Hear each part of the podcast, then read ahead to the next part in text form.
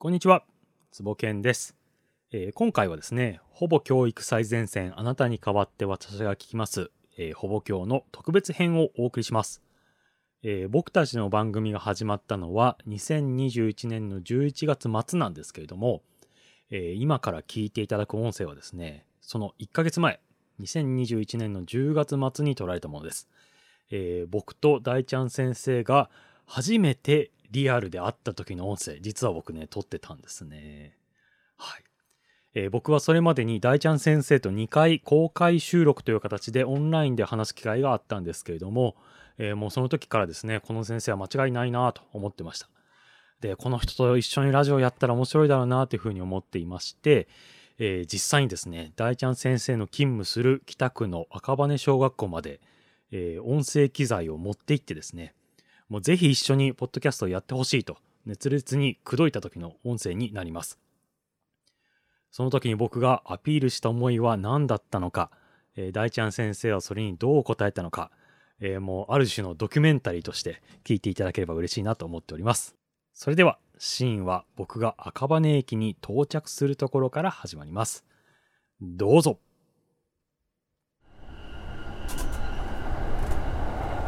次は赤羽赤羽。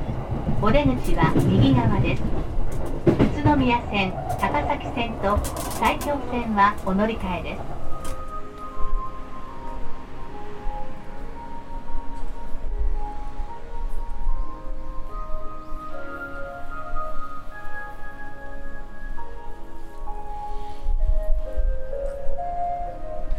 こんにちは。よろしくお願いします。はじめまして。対面初めて。い初めてですね。やー、あどうぞよければ。よろしくお願いします。赤羽だから赤を基調としてるんです。そうなんですよ。いやありがとうございます。お名前まで。どうもありがとうございます。断蜜の住む町、赤羽失礼します。ー有名ですよね。はひろゆきと断蜜しか知らない。い。ひろゆき僕すごい好きなんですよ。あ、ひろゆきってや。あのなんか毒舌の。赤羽出身のなんかこのオープンチャットがやって。はいはいはい。2チャンネルの。2チャンネルのは赤羽出身で。そうなんですか。全然今フランスとかいるから絡みはないんですけど。へえ。ぐらいしか知らないです赤へ羽。飲み屋さん多いぐらいしか特徴がないんですけど。いや、本当飲み屋のど真ん中にある小学校です。ね。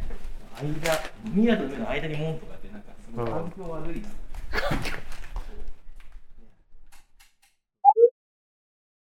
えーほぼ最前線。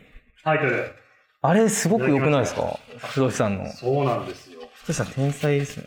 うんほぼほぼってつくことでちょっと、あの、構えずにいられるっていうか、いい塩梅ですよね。いいですね。すごく思いすました。ごいわ。ほぼ教育最前線、あなたに代わって私が聞きますまでがきっとタイトルなんですね。うん。そあ、よかったです。あのう。うん。僕もすごくいいなと思ってたんで。そうなんですよ。これ結構いいなと思ってて、不動さんありがたいです。ありがとうございます。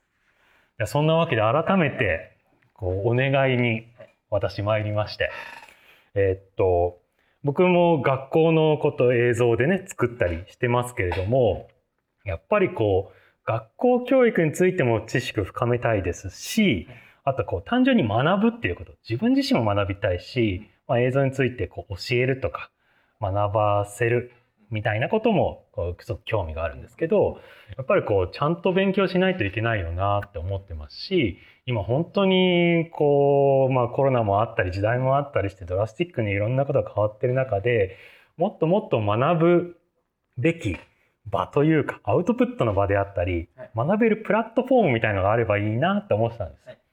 で僕ポッドキャストインターネットラジオですね。が大好きなものでやってみたいなって思っていて。でポッドキャスト自体はちょっとやったことがあるんですけどあ続かないんですよね。やっぱね。単純にこう編集の時間がかかるとかやらなきゃいけなくないので続かないなと思っていて。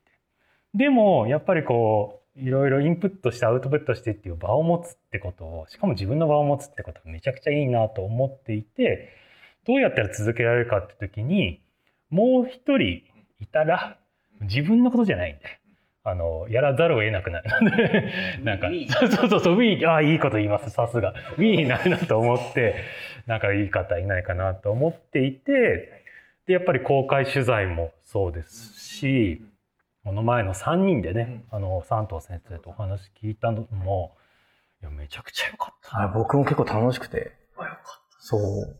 やっぱ3人とか、なんかとにかく1人じゃないインタビューとかで楽しいですよね、結構ね。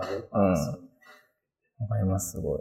うんたやっぱりこう三藤先生の良さって僕はもうある程度は知っていたんですけどこう純粋にすごいって心から初見で言ってくださる方がいてであの場はすごく回ってたしコメントもガンガン来るし すごいいい回り方をしたなと思ってなのでこうこれこあの3人僕らの時代スタイルと言ってますけど 3人で話すゲストも含めて3人で話すっていうスタイルはこれは続けたいなと思い本日やってまいりました。ぜひお願いします。ありがとうございます。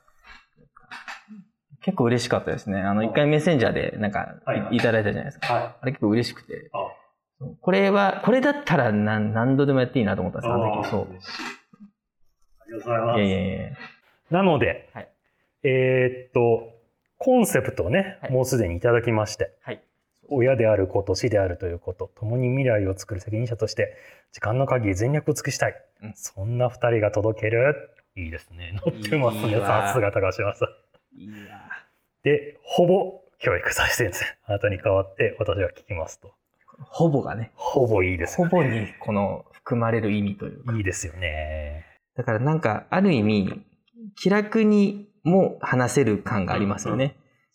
必ず最先端情報必要かっていう、そのプレッシャーもないし、ないし。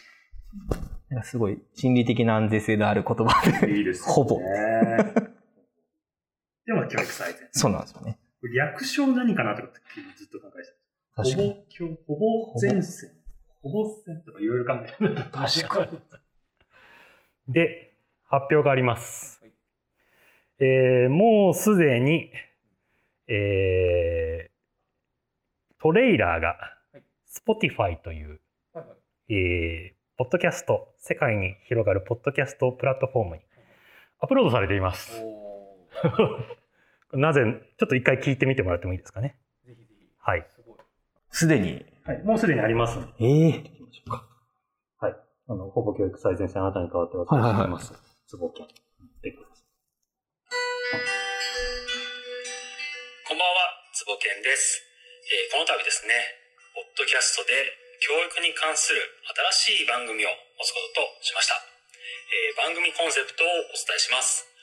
親であるということ、死であるということ、共に未来を作る責任者として時間の限り全力を尽くしたいとしました。えー新番組のタイトルはですね、ほぼ教育最前線。あなたに代わって私が聞きます。です。えー私、つぼけんだけでなくですね、もう一人、大ちゃん先生という大きなパートナーを得て、えー教育について迫っていく番組にどんどんしていきたいなと思っています。よろしくお願いします。もうすぐできてます。すげえ。できてる。これ、あの、僕が勝手に妄想してるわけじゃなくて、えーすごい。なんで作ったかと言いますと、はいはい。あの、アップルポッドキャストが何よりも一番のポッドキャストのし視聴者数、聞いてる人も多いプラットフォームなんです。はいはいはい。ただこう、番組をアンカーっていうツールでアップロードしてから、はいアップルポッドキャストに公開するまでに、最低2週間ぐらいかかるああ、結構かかるんですね。なので、はい何でもいいからとりあえず載せておくと、後で修正できるので。なるほどって。いう意味でやってる。別にこうこれが、賢い ですね。先走ってるわけじゃはないい。はいはい。仮予約。一応仮予約を。もうすでにしております。今すごい素敵な感じでしたね、今ね。あありがとうございます。やっぱりでも、マンツーマンの公開取材してても、うん一番印象的だったの、まあ、いくつかあるんですけど、まあまあ、その情熱がある先生ってね、全国にいらっしゃると思うんですよ。で、こうなりたいっていうビジョンをお持ちの方っていういらっしゃると思って、実際大ちゃん先生もそうだと思うんですけど、はい。それを叶えるために仲間を見つけるっていうことが大切だよはい。ねっていうのをはい。両方持ってる人って実は多くないんじゃないかと思うんですよ。こうしたいと思ってるけどなんか言われるし、うん。ダメだなみたいな、うん。理想とちょっと現実は違うよなみたいな、うん。あいつが変わってくれればいいのだって思ってる方すっごいたくさんいると思うんですけど、実際にやるためにはじゃあ仲間作りだって言って、はい。本当にできちゃってる人って、やっぱいないんじゃないかなと思ったりして、そういう発想もなんかうん。学校の中だけじゃないかったりもするのかななんて思ったりするんですけど、そういう部分もあったりするんです僕そう思いますね。やっぱりその教育界でももちろんその今の二つの差って、だから声に出して言ってるかどうかだと思うんですよ。あなんかもう思いでは日本変えたろうと思ってる人結構いて、でそれをこう声に出す段階でうんだいぶ差ができるというか、本当にもうハッピーな日本にしていこうよっていうのとか、ハッピーな職員室作ろうよって言うか言わないかみたいなところで多分差があると思うんですけど、で、その、今言ったその外部の方っていうんですかね、教育に関わりたい外部の方っていうのが結構いて、でその方々の力があるとやっぱり全然違うっていうのはありますね。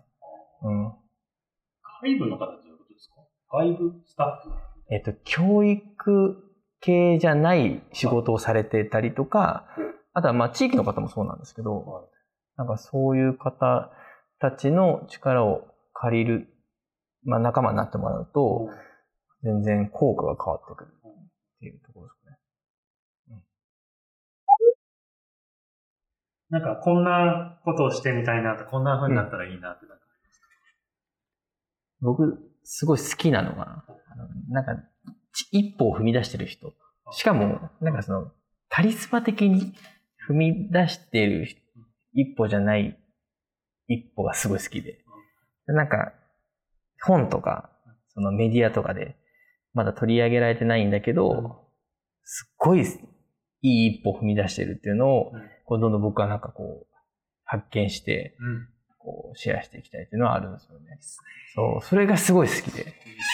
でなんかあのカリスマ校長が変えたとかも、それはそれでやっぱりいい影響を与えてくれるし、でそれじゃない部分で、あ、そういう、なんかカリスマ校長じゃなくてもできるんだみたいなところでこう頑張ってる人とか、その一歩踏み出すのすごい苦労したんじゃないかなって思う人の、まあ、シェアとかは、個人的にはすごい好きで。それが結構好みです、僕も。具体的にはなんか思い浮かぶような人いますか？あ、結構ありますね。結構あるんですね。あの僕、今パッと浮かんだのが、はあの、台東区に住んでらっしゃるはいママが、ママ先生がいるんですけど、ママ先生、はい。ママ先生で育児しながら、はいあの、江戸キャンプはいはいあの地域の対話の場をはい立ち上げた方がいるんですよ。で、その台東区を良くしたいという思いで、どんどんこう、周りの企業の人とか、地域の人とか教育者を巻き込んでいく人がいいるんですけど、その一歩、多分相当大変だったと思うんですよね。働きながらだったし、育児もしながらだったし。なんか、そういう人は今浮かびましたけど。いいですね。そう。そうなんですよ。じゃあ、なんか、そういうイメージかなと思いますね。これは、月に2日じゃ足りないかもしれない。毎週になっちゃった。編集が大編集大変だ。嬉しい悲鳴です。はい、そうですね。なんか、坪健さんのがあるんですか？なんかこういう。まあ、えっと、糸部文化学園は、まあもう、この先生だよねっていう、まあ、まあ著名な先生たくさんいるんですけど、あの、その中でも3人有名な先生がいまして、えー山東先生、ね、山本先生、えー小学校の図工の山内先生。はいはいはい。この前表彰されてましたそうです、そうです。内閣総理大臣賞。でみんな山がつくので、三連邦を踏破したいっていうのがあるんですよ。全部山登りたい。タイトル決まってるんですよ。すげえ。山確かにその方糸部の山はね、やっぱみ三連山じゃん全部登りたいです。すごい。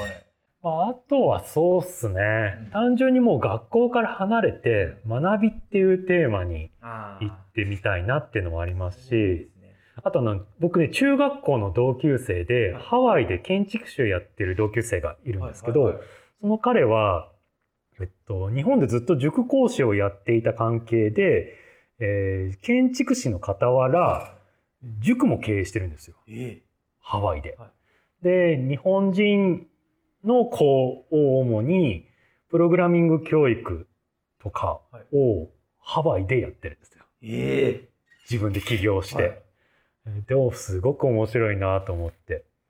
で、去年結構自分自身がコロナで動けないのを悩んでいた時期があって、で、Facebook でつながってるんで、そのコロナにもかかわらず前向きに新しいチャレンジをしてる彼がすごく眩しかったので、話をさせてくれって言って、ズームでお話ししたんですけど、すごくこう、学ぶ部分があって、やっぱりこう、コロナだろうがなかろうが常に考えてるし、前向きに仕掛けようとしてるしはい、たまたまコロナで今やっただけで、コロナじゃなくても新しいことやるっていうマインドがそもそもあった同級生だったんで、できたんだってことがすごく分かってはい。だから僕もなんかコロナだからとかって文句言ってる場合じゃないな すごくこう受け取ったりして、その彼とかは、まあ1年ぐらいまだお話ししてないんで、はいこれを機に聞いてみたりしたいなとか思います。あ、いいですね。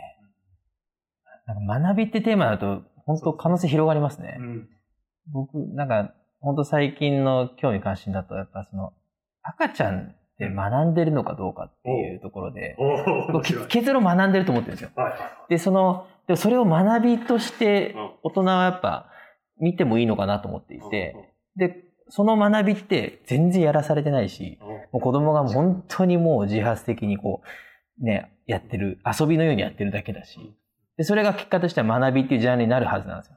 多分ほおそらく突き詰めると遊びと学びの境界線がほぼなくなっていくのに、のにっていうところで、やっぱりその我々教員が、この学校教育になった時に、こうなんか思いっきりなんかそれが、うん、場所によってはこう崩れるっていうのを考えると、なんかこう赤ちゃんとか、そのちっちゃい子の、なんか遊びと学びみたいな、そういう興味があるんですよね。僕今日、あの、長野県伊那市、あ、はい。伊那小学校で、いらっしゃってますか？伊那小学校のはいオンラインで中を見せてくれるっていうオンラインイベント参加したんです最よ。高じゃないですか。いやー、伊那小学校と、あと同じ敷地の中にあるつくしんぼ保育園、はいはいはい。幼稚園？保育園。ああ、そこ知らなかった。はい。もう全く同じ敷地内にあって、で、まあ、まずつくしんぼ保育園から言うと、まあ、めちゃくちゃ広い広大な敷地に、はいはいはいあの、イチョウの木がドーンって立ってて、はそこからこうロープがぶら下がってて、はい子供たちがぶら下がってるんですよ。はい。で、園庭は靴履いてもいいし、裸足でもいいし、っていう感じで、本当にのびのび暴れ回っている。お子ちゃんの話も聞いたんですけど、はい毎回ドロドロになって帰ってくるから、はいはい何してんのかなって思ったら、上級生が穴掘って水溜めて、そこをお風呂にして入ってるんです すごいことしてんだ、みたいな。な。俺もう洗濯大変ですとか言って。まあでもやっぱすごく体力がつくし、はいはい。自分がやりたいことをやりきる力みたいなのが、保育園ながらつくっていうのが、はい本当入れてよかったな、みたいなことをおっしゃってたんです。はい。で、まあ、す保育園って結構そういうマインドが他にもあると思うんで、はい。めっちゃいいなと思いつつ、はい。なんですけど、やっぱ伊那小学校っすよね。すごいですよ。チャイムなし、チャイムなし。時間割なし、なし。テスト。動物飼ってる、そうテストなしテ、ストなし。はい。通知表なし通。称なし。僕ね、この学校をちょうど行こうって決めてて行けなくなっちゃったっていうのがあって、そうなんですよ。なんかこの学校結構最近話題になってて、はいはいじゃあどうやって他の公立校でもこの要素を取り入れていくかっていうのは、やっぱね、今、なかなかホットですね。そうですよね。はい。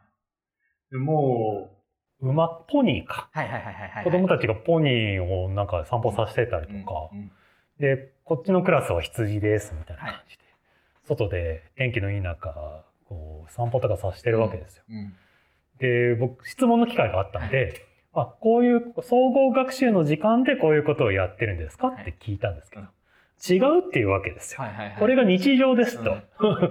なんでってなって。よしで、まあ、3年生からなってくると、いわゆる座学の授業もあるらしいんですけど、1、2年生はまあほぼないとう。んでも、じゃあ小屋を作りましょうって時に、じゃあ、木の長さはどんぐらい必要かってことで算数を学べるし、はいじゃあ野菜作りりましょうっていう時に、まあ、気温だなんだで、まあ理科のことも学べるし、植物を育てるってことも学べるし、もう学びがたくさんあるからやっていきますよと。はいで、担任の先生どうしてるんですかって話になって。